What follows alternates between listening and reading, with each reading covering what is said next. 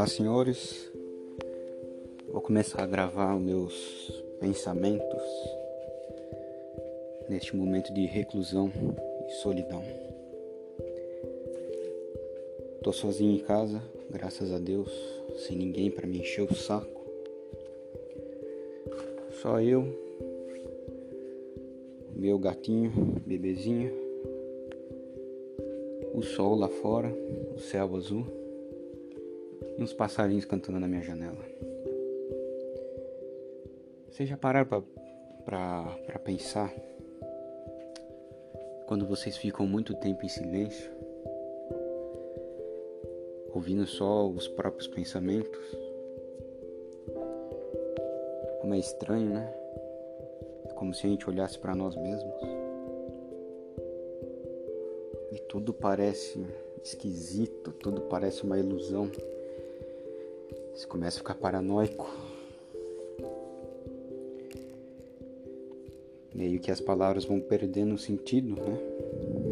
Por exemplo, eu tenho uma brisa de ser muito narcisista. Muito narcisista. Talvez seja um reflexo da, da minha própria solidão, né? Vivo sozinho sempre e só conheço a mim mesmo. Então, conhecendo só a mim mesmo, eu chego à definição, ao veredito de que eu sou o cara mais interessante que eu conheço, afinal, eu conheço somente a mim. Eu olho no espelho e falo, porra, eu sou o cara mais bonito que eu conheço, porque eu só conheço a mim mesmo. Mas daí, começa a se questionar, fala, porra, como assim? Eu sou o cara mais bonito, eu sou o cara mais interessante. Sei lá, não sei se outras pessoas já tiveram um pensamento assim. Óbvio que sim, né, seu burro. Mas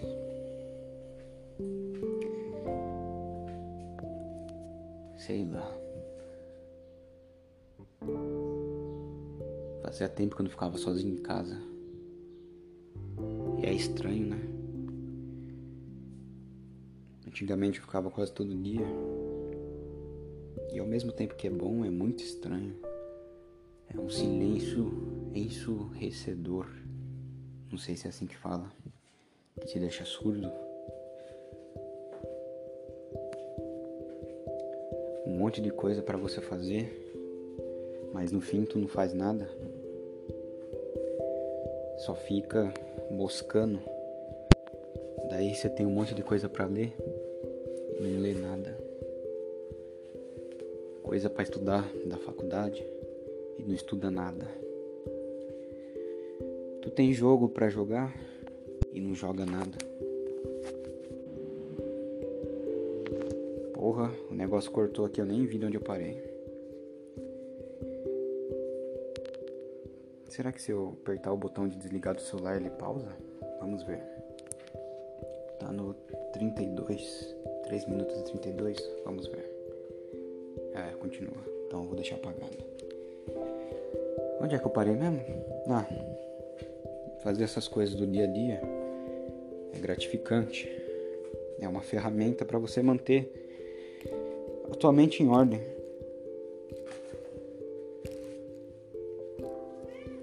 Bom fazer essas coisinhas, limpar a casa, ouvir música, cantar. Cantar é primordial.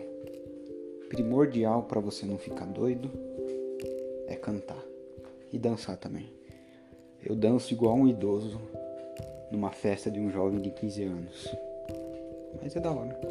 É bom. Eu me divirto. Mas sei lá, sinto que eu tô que eu sou e que eu estou muito deslocado da minha própria idade, das pessoas da minha volta. Sinto que, sei lá, sou um extraterrestre. Já parou para conversar com as pessoas, sei lá, na empresa, na faculdade, pessoas na rua, amigos, não sei o que, e você vê como parece que todo mundo tem faz parte de uma mente coletiva, como se fosse uma colmeia de abelha. hive mind, né, que chamam, é tão previsível. Tu olha pra cara do sujeito e se fala, porra, esse cara gosta de todas as coisas que lhe foram imputadas através da mídia, através dos seus círculos de amigos, seu círculo social, porque eles todos consomem a mesma coisa. Todos eles consomem a mesma coisa. E se você não consumir a mesma coisa que eles, tu é descartado, tu é subjugado e na mente deles você é um pária. Por quê? É uma noção de tribo. Tem que ser todo mundo da mesma tribo, pintar a cara da mesma forma, vestir os mesmos trapos, falar da mesma forma, pensar do mesmo jeito, ser previsível, totalmente previsível, porque tu vai olhar o cara, a forma que ele se veste. Maluco parece um outdoor da Nike e Adidas, sei lá que porra que o nego tá usando hoje. Daí você vai ver, ele usa tipo um chapéuzinho. Parece, sabe aquele teu tio, seu, seu tio Genivaldo, ou Valdemar Genis Clayton, um nome genérico de tio, que gosta de pescar e usa um chapéuzinho assim, ó. Eu não sei o nome desse chapéuzinho, mas é aquele que não tem só a aba reta na frente, mas a aba toda em volta e ela é caída. E provavelmente do seu tio tem ou é bege ou tem aquela corzinha lá do exército camuflada, verde, preto. Mas a molecada usa tipo um branco com o símbolo da Nike, o símbolo da Adidas. Puta bagulho feio, mano. Para com essa porra, velho. Usa umas calçona comprida assim, ó. Mostrando o rego, mostrando a cueca e a barra da calça sobe em cima do tênis assim, e eles vai dobrar um lado da perna. Umas camisas gigantes, umas correntonas. Isso daqui eu tô falando de, um, de uma tribo, né? Daí tem a tribo dos homosex, que gosta de K-pop, Pablo Vittar, usa pronome neutro, provavelmente tem o cabelo colorido. Os amigos deles são todos iguais a eles, gostam de animes, mas não simplesmente gostam, eles se autodenominam otakus. Mal sabem eles que isso daí é um termo pejorativo. E gosta só de porcaria, nos animes terrível. Eu gosto de anime. Mas essa molecada gosta de uns bagulho terrível. E como se a vida deles circulasse em torno disso. Então, sempre, como é que chamam? Chipando, né? Que, que porra é essa de chipar? É tem dois camaradas lá que são amigos, são brother. E o, a mente pervertida dessa, dessa molecada vai falar: não, eles são um casal. Olha lá, são gay. Duas bichonas. Ah, tomar no cu, rapaz. Para com essa porra, velho. Aí, gato, filha da mãe. Pulou em mim. Meu gatinho bebezinho é um, uma beleza. Eu amo esse bichinho. Enfim. Mas é tão estranho, velho. É tão estranho. Que da mesma forma que eu penso, eu tenho essa visão dessa molecada, e não só da molecada, mas de todo mundo no geral. Todo mundo faz parte de algo que não é eles mesmos. Porque afinal, quando você se coloca a se questionar o que nós somos, o que é ser eu mesmo, a pessoa quebra da tela azul. Ela não, não consegue definir de fato o que é ela mesma. Ela vai falar: ah, eu sou um cara que gosto de tal coisa, gosto de tal outra coisa, escuto tal música, vejo tal tipo de série, tal tipo de filme. Sou de escorpião, com ascendente no, no meu pênis, sei lá que porra de signo. Esses bagulho esquisito aí.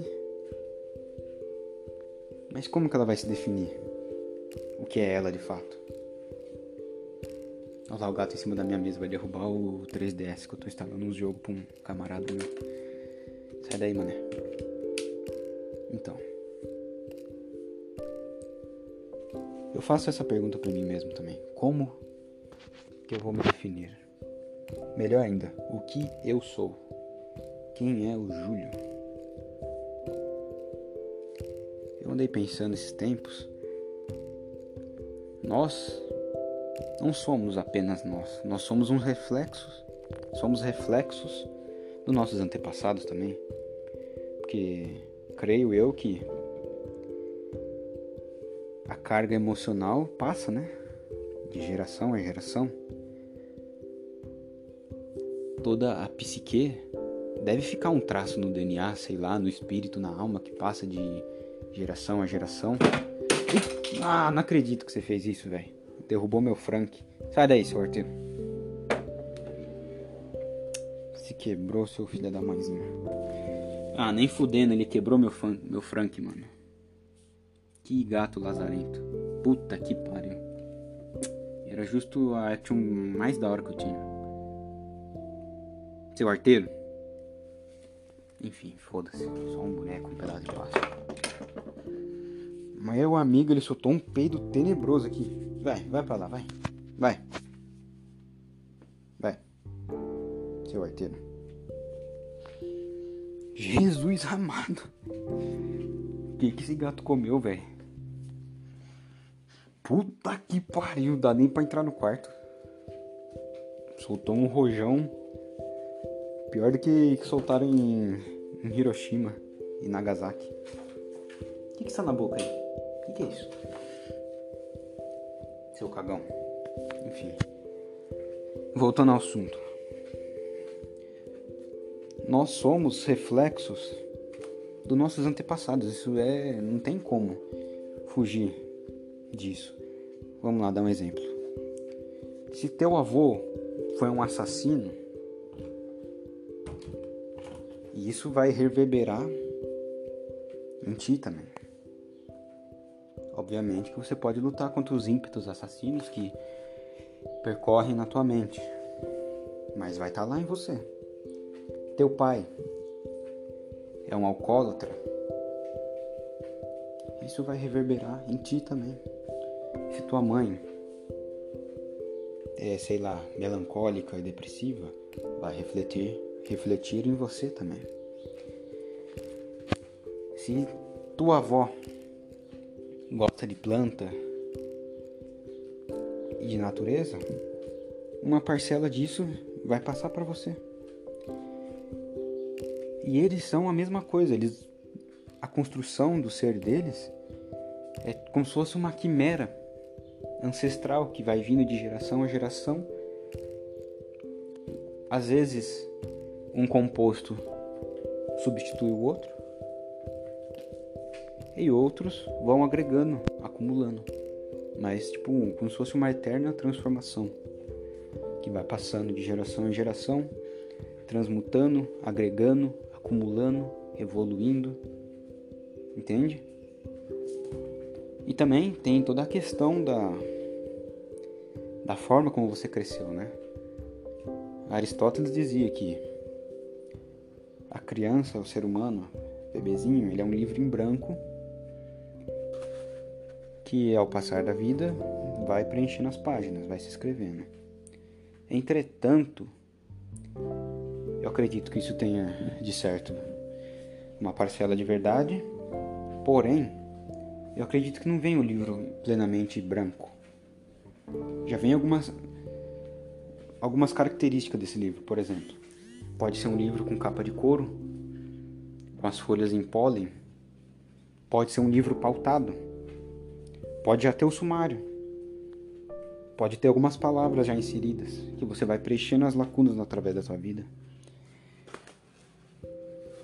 Pode ter alguns desenhos já nesse livro. Ou simplesmente pode tá faltando página. Pode estar tá rasgado, pode estar tá queimado. Pode ser chamuscado ou cagado, sei lá, vai saber se é uma pessoa cagada. Enfim. Afinal, nós somos um aglomerado de coisas, né? assim que nós somos. Não a pessoa, como que ela se define sendo o que ela consome, o que ela gosta, o que ela come, o que ela veste. Isso é muito estranho. Isso é um reflexo da, da nossa sociedade ser totalmente calcada em consumismo, materialismo. Elas não conseguem virar o olho, voltar a visão no transcendente, na, em algo que passa da, da matéria. Não tem essa concepção de outros planos, né? É só tudo que é tangível, tudo que você consegue tocar. Isso é pobre, né? É você colocar um cabresto, imitar a tua visão. Deixa eu abrir a janela que tá muito escuro essa casa.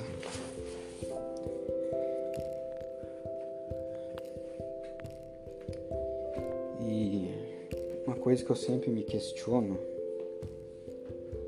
é como as pessoas gostam de mentir para si mesmas, gostam de se enganar. Não tô falando, não, não tô afirmando que eu sou o portador da verdade, o Senhor absoluto, o glorioso divo. Não. Eu só tô falando que as pessoas simplesmente gostam de se enganar. Gostam de mentir para si mesmas. Como se elas gostassem de viver na caverna. Elas não querem sair da caverna para ver a verdade. Ai, caramba, velho, esse gato tá maluco. Saiu correndo, deu uma bicuda no, no potinho de leite dele e derrumou leite para todo canto. Seu maluco. Depois limpa essa merda aí. Foda-se. Então. Eu vejo isso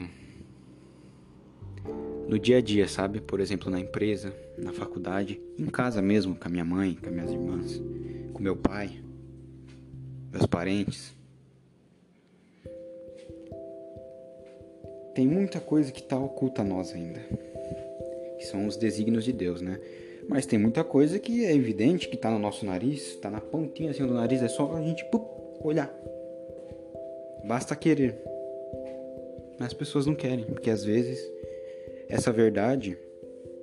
Vamos lá, colocar um parâmetro aqui. A verdade com o simbolismo do sol luz e o sol queima.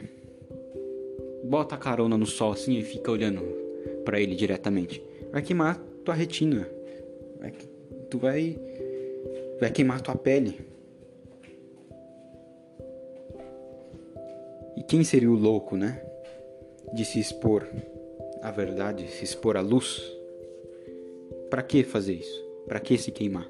Sendo que eu posso ficar na caverna cultuando sombras,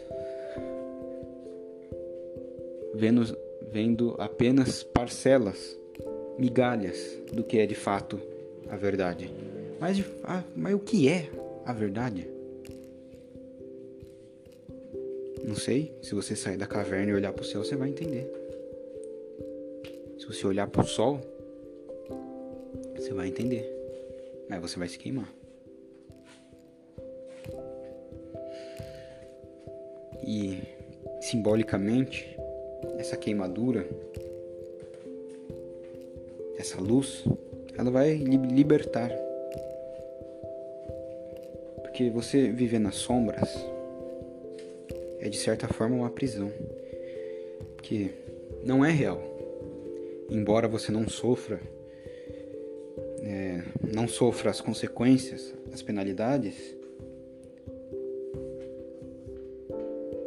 você vai viver preso.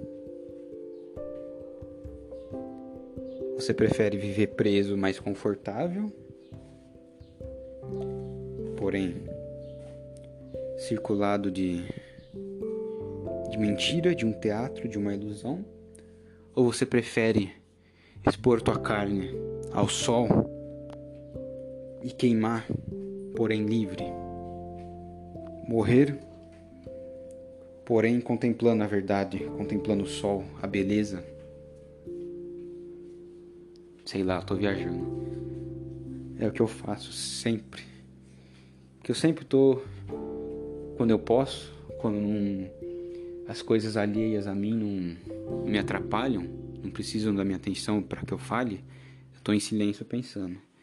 Eu sempre me pego pensando umas coisas assim.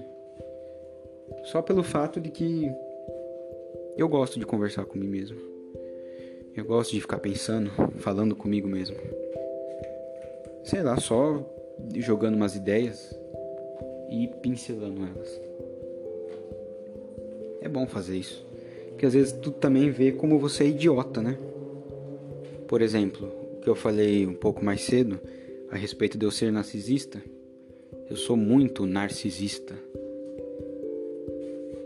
E, francamente, não é só um narcisismo físico, assim, de contemplar a minha beleza física.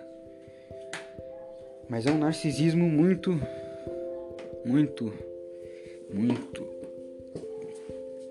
mais complexo do que esse. É de eu achar a minha persona magnífica, divina, maravilhosa. Isso de certa forma é bom, porque me dá uma confiança em mim mesmo, mas também é ruim, porque esse excesso de confiança e de e de glamour me cega para eu não conseguir ver meus defeitos. E os meus defeitos eu sei que eu sou um cara introvertido, arrogante, muitas vezes, antissocial. E essas coisas acabam me excluindo de algumas experiências da vida, né? Que também às vezes pode ser bom, viu? Que eu já, já me testei, já me forcei a colocar uma máscara de inocente, de bonzinho, de bebezinho, e no meio da galera e me fingir ser um deles e escutar, nossa, que da hora, não sei o que. Mas cara, muitas vezes isso vai ser perca de tempo, viu? É uma besteira, mano. Por exemplo, quando eu saio com alguns amigos. Embora eles sejam meus amigos do peito, eu acho tudo muito chato a conversa deles, mano. Tudo vai circular entre computador, videogame e só. Computador, videogame. E aí? Computador, videogame e anime. Só isso, cara. Tá, é legal falar disso. Mas tudo tem seu momento, né? Falar só disso, só disso, só disso, só disso é muito chato, velho, muito chato. Ou, por exemplo, os caras da empresa, que são os típicos tiozão limitado, que se acham o máximo.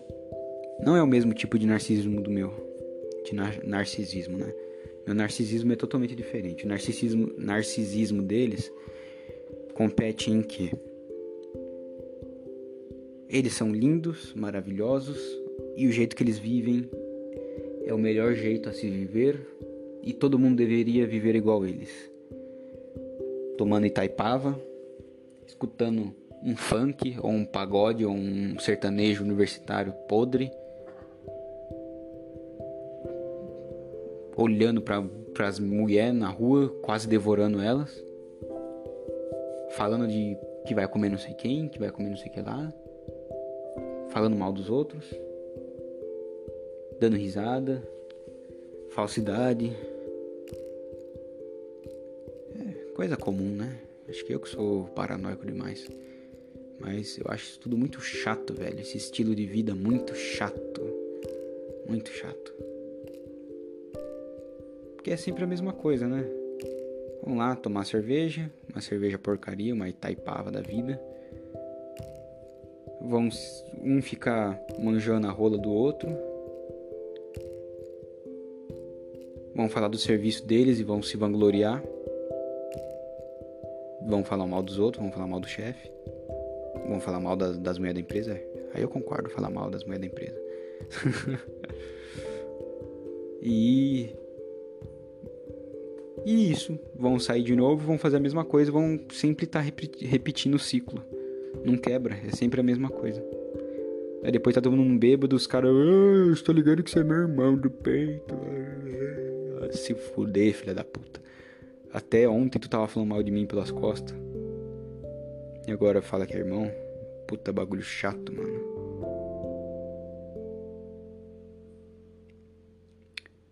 O bom de estar tá fora do, das bolhas é você analisar tudo e ver que, de, certa, de certa forma, são todos iguais.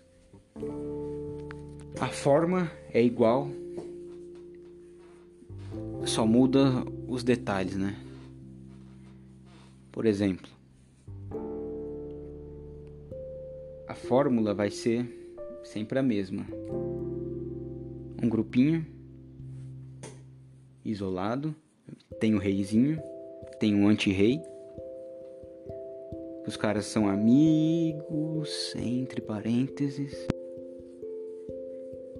mas se odeiam e simulam uma amizade nojenta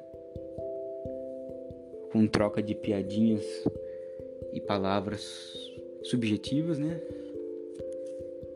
Vão fazer a mesma coisa, têm os mesmos gostos e falam mal das coisas de fora. É o que de certa forma eu tô fazendo aqui, só que eu tô sozinho porque eu sou idiota. Enfim. O que mais eu posso falar?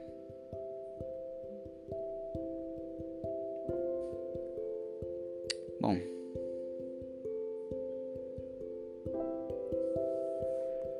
falar um pouquinho do que eu gosto de fazer, né? Eu gosto de ler, velho. Ultimamente, ultimamente não, faz uns dois, três anos, desde 2019, vai para mais, para ser mais exato, que a única única coisa que eu faço de fato é ler.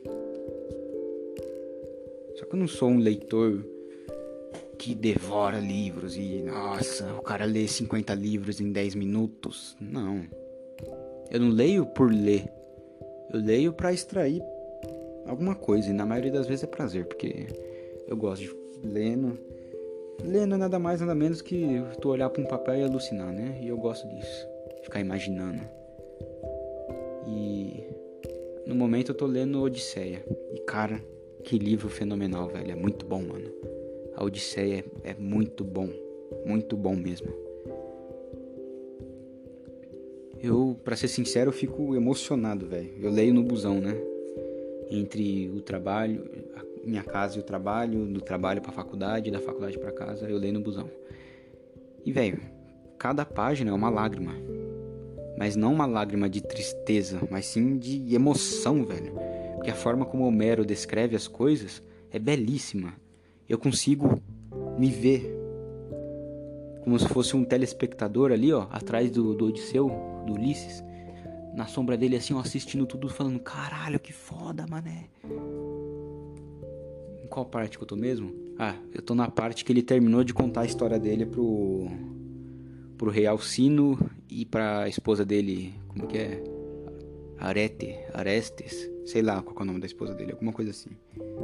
E mano, que foda, velho. Que foda, mano. A parte que, que ele vai na, na mansão de Circe é fenomenal, mano. Fenomenal. A mulher. Primeiro ele manda os camaradas dele, né? Com o. Euriloco. Olha o nome do cara. Euriloco. Ele manda Euriloco com uma outra rapaziada é adentrar a floresta e ver que mansão é aquela, né? Daí assim que eles chegam, Circe sai e convida eles para entrar dentro da casa, né? Fala, ô camarada, chega aí, entra. Vou preparar, vou preparar um rango para vocês. Falei igual o Gaguinho agora, preparar. vou preparar um rango para vocês. Entre aí, entre, se aproxime. Daí ela faz uma mistura de queijo com com umas ervas e se eu não me engano, dá um pouco de vinho para eles beber, ou era cevada, não lembro. Daí eles bebem, todo mundo felizão, pô, comer um rango aqui com essa mulher bonita. Daí todo mundo bebe e come. A mulher chega com a varinha e blum, transforma os caras em porco e manda eles pro curral. Somente o Euriloco, que não quis entrar na casa, ele ficou lá vendo na janela tudo. Da casa, né? Do palácio. Ele fica lá fora do, do, do palácio, observando tudo assim, pelas, pelos cantos, e fala: Caralho, a mulher transformou os camaradas em porco, mano. Sai no pinote, chega na as naus de, de Ulisses e conta para todo mundo aos prantos, né? Chorando. Fala: Caralho, mano, a mulher transformou os camaradas em porco e vai comer eles, fudeu, e agora? O que, que nós vai fazer, ô lição? Daí ele fala: Chá comigo, pai, chá comigo. Eu vou lá resolver essa porra aí. E vai sozinho, né? Mas Euriloco fala pra ele: Não, não vai não, cama, né? Não vai não, ela vai transformar em porco. Daí fala: Porra, eu não sou o pupilo de Zeus, filho de Laertes, um industrioso Ulisses. Eu vou resolver essa porra. Eu vou lá. Chegando, no meio do caminho ainda, ninguém mais, ninguém menos do que Hermes aparece para ele. Como que é que Homero descreve Hermes? É. Anfugivo? Como que é? Um fugivo? Alguma coisa assim. Enfim, Hermes aparece para ele e fala: Ó, cuidado com essa mulher aí, ela vai te transformar em porco. Mas é o seguinte: você quer salvar seus companheiros? Então toma essa erva aqui. Porque a Circe ela é uma, feiticeira, é uma deusa, uma deusa feiticeira que manja das ervas, man. Ela vai colocar um bagulho doido na tua bebida, na tua comida e tu vai virar um porco. Entretanto, antes de, de você tomar e comer, come essa erva. Come, mas tem que ser tipo imediatamente, não, não adianta você comer agora, tem que ser antes de você comer e beber. Ela serviu para você ali a bebida e o rango, come ali, ó, sem ela ver essa erva aqui e pode beber e comer tranquilamente que você não vai virar um porco. Dito e feito. Chegou Ulisses perto da casa e ela tava cantando, né? Ela tá sempre cantando. Quando o Euro Louco com, com os outros manos foi lá, ela tava cantando também. Ele escutou essa bela, essa bela canção, foi se aproximando e ela deu uma bicuda na porta e falou: Ó, oh, pupilo de Zeus, filho de Laertes, industrioso Ulisses, venha cá, vou lhe servir uma refeição digna de um herói como você e uma bebidinha da hora. Chegue, chegue, chegue. Daí ele vai já ligeiro, né? Meio receoso, mas entra. Ela começa a preparar, entrega para ele e ele come a erva antes de beber e comer e se serve, né? Daí observando tudo aquilo, vai lá com a varinha e escaduche piribibum. Vira porco aí, mano. Só que daí ele não virou um porco. Continuou comendo lá, tranquilão. Ela fala, caralho, por que caralho você não virou um porco, mano? Qual que foi a fita? Daí ele só olha assim pra ela, não fala nada e continua comendo. Ela fala, ah. Então Hermes apareceu para você e te passou a cal, né? Ele falou, é, mané, passou a cal. Ah, mas um detalhe que eu esqueci de contar. Hermes fala para ele assim que ela vai descobrir, né, que, ele, que Hermes falou com ele e deu a erva, e ele tem que fazer uma súplica à deusa, a Circe. É, obrigar ela a fazer uma promessa de que vai liberar os amigos dele e não vai fazer mal algum. Entretanto, Circe vai o convidar a se deitar com ela e ele não pode negar, porque quando uma deusa chama você e lhe convida a se deitar com ela, mortal algum pode negar. Aí beleza, Ulisses aceita e fala isso pra ela, né? Falou, viu? É, você tem que me prometer ante os deuses que você vai liberar os meus amigos. E não vai fazer mal algum a nós. Daí ela fala, beleza, mas em troca você vai ter que se deitar comigo. Vai ter que, ó. Me dar um trato aqui. Aí falou, beleza. Daí nisso ela convida os amigos dele a também ir lá e comer um banquete que ela vai servir um glorioso banquete aos amigos dele. Manda ele voltar a nau e chamar todo mundo. Chegando lá na nau dele, para quem não sabe, nau é navio, tá? Chegando no, na nau dele, todo mundo chorando aos prantos, pergunta aí, cadê todo mundo? E Ulisses felizão fala: "Vem comigo que eu arrumei tudo. Circe vai vai servir um banquete para nós e transformar nossos amigos em homens novamente. Daí metade acredita e outra metade por intermédio do Euriloco, acaba ficando desconfiado, né? Euriloco, putão, fala: Vocês vão confiar nele? Nessa deusa que transformou nossos amigos em porcos? Vocês são loucos? Daí Ulisses fica pistolão. Ele fala assim, né? Eu peguei da minha musculosa coxa a minha espada cravejada em prata. E em um ímpeto de fúria, pensei em decepar Euriloco. Entretanto, eu lembrei que ele é meu parente. Então, daí veio outro maluquinho lá e falou: Cara, não faz isso, ele é teu parceiro, velho, teu sangue do teu sangue. Daí, mesmo ele furioso, ele guarda a espada e convence geral aí, né? Mesmo assim, Euriloco fica receoso e vai por último. Aí eles chegando lá na casa de Circe, todo mundo come, ela transforma os camaradas em homem novamente, né? Que ela tinha transformado em porco. Tá lá todo mundo felizão, comendo. Os caras que se reencontram com os amigos que tinham virado porco, todo mundo chorando. Uma coisa da hora, que na Odisseia, velho, os caras choram pra caralho, mano. Tipo, Homero até descreve que eles choram, arranca os cabelos, bate a cabeça no chão, se estapeia de tanto chorar, mano. Toda desgraça eles fazem isso. Aí beleza, os caras comemoram, chora, come. E a deusa chama Ulisses, né, para deitar com ela.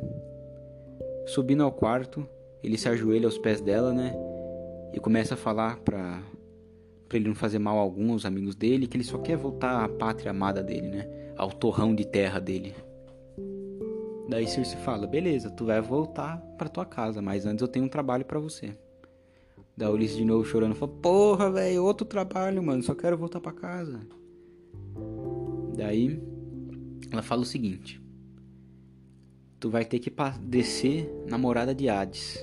E lá você vai ter que falar com um velho sábio, que eu esqueci o nome. Era Tiresias, o sábio, alguma coisa assim, um nome. Cara, os gregos só tem nome esquisito, mano. Só nome esquisito. Alguma coisa parecida com isso. Tiresias, Tireise, a Tireise, eu sei lá, não lembro. Daí. Ah, e não somente isso. Ele vai ter que fazer um sacrifício. Ele vai ter que abrir uma cova no chão. Dessa cova,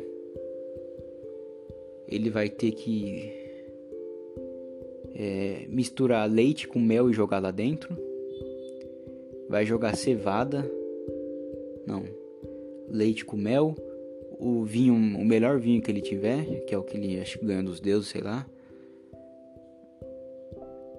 E depois ele vai jogar a farinha da cevada em cima. E depois que ele, depois disso feito, ele vai pegar um, uma cabritinha mais, a cabritinha mais bela que ele tiver, virgem, nova, e vai sacrificar os deuses. Entretanto, aos deuses não, tá? A Hades e a e a sua esposa, acho que Perséfone, não é o nome da esposa de Hades. E do sangue que escorrer, as almas dos mortos vão querer beber. E ele só, com a espada dele, ele só deve deixar o sábio Tiresias. Eu vou falar Tiresias que eu não lembro o nome do, do filho da puta. Ele só deve. Primeiro ele deve deixar o sábio beber. Que quando eles morrem, eles perdem a, a memória. E esse sábio Tiresias, ele era um, um vidente. E ele foi o único que a Perséfone não tirou o dom da, da clarividência. Então ele vai consultar esse sábio e deixa ele beber o sangue, né? Beleza, o sábio lá bebe o sangue, recupera a memória e fala para ele o que, que ele tem que fazer. Ele vai ter que passar pela costa da Itália, onde é hoje exatamente a Sicília, mais ou menos.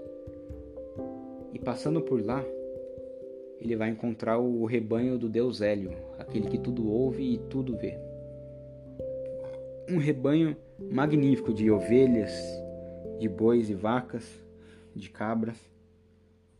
Porém, ele não deve fazer mal algum a esse rebanho. Porque se ele fizer, ele tá fudido, meu amigo. Daí beleza, ele fala, não, demorou. Aí depois dele falar com o sábio, ele encontra a mãe dele que morreu. Entre esses. Quanto, quanto tempo? É nove anos, né? Que ele fica. Uh, esse lapso entre ele sair de Ítaca e ir pra guerra de Troia, né? Acho que é nove anos. Daí ele fala, carai mãe, tu morreu, velho, qual que é a fita? Daí a mãe dele vai lá, bebe o sangue e assusta, né? Fala, meu filho, tu tá vivo, o que que tu tá fazendo aqui? Você não passou em Ítaca ainda? Ele fala, não mãe, não consegui, passei por muitas tribulações, mas como que a senhora morreu? Ela conta, né, que ela morreu de tristeza. Simples e puramente de tristeza por causa que o filho não voltou da guerra. E ela conta também que o pai dele tá numa ilha em Ítaca, porém ele não tá vivendo como um rei. Ele tá vivendo com os escravos por livre e espontânea vontade, dormindo no chão, se cobrindo com um pedaço de um farrapo velho de couro. Nas primaveras e no verão ele dorme no ao sopé de uma árvore. E vive assim, triste, se punindo por causa que o filho não voltou à pátria ainda. Ela também conta que sua esposa, como que é o nome da esposa dele mesmo? Esqueci o nome da esposa dele. Ele conta que, acho que é Penélope, né? A esposa dele é Penélope. Acho que é isso aí, Penélope. Que a esposa dele se mantém fiel e casta a ele. Porém, tem um monte de pretendente, vários príncipes e reis tentando roubar ela, oferecendo presentes e consumindo todos os bens do reino dele. Todo dia fazendo festim, comendo carne, fazendo bagunça, a porra toda. E seu filho Telemaco partiu em viagem para procurar o pai informações do pai. Daí ele vai lá, tristão, tenta abraçar a mãe dele, só que a mãe dele é só um espírito, né? E os braços dele passa varado assim, ó. E ele fica tristaço, chora tudo, porque ele não consegue abraçar a mãezinha querida dele. Aí depois disso aparece um monte de mulher morta, filhas e esposas de reis grandiosos, conta um monte de coisa para ele. Eu parei nessa parte aí. Ah, depois que ele termina de contar isso daí, é que volta a parte que ele tá no castelo do, do rei Alcino, né? E da rainha Arestes. Que ele contando a história dele, tipo, não, não tá.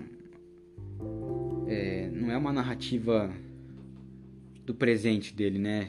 Tipo, ah, eu estou aqui agora fazendo isso, eu estou contando o que eu estou fazendo. Não. A narrativa do passado, do, nas coisas que aconteceu na viagem dele, é ele contando pro rei Alcino. Na hora eu até me confundi, porque eu já estava acostumado ouvindo as histórias. Eu falei, carai, que porra, voltou rei ele no rei Alcino? Daí que eu lembrei, ah, ele estava contando a história pro rei, né? Daí eu parei nessa parte aí. Enfim, esse livro é muito bom, velho. Eu quero terminar.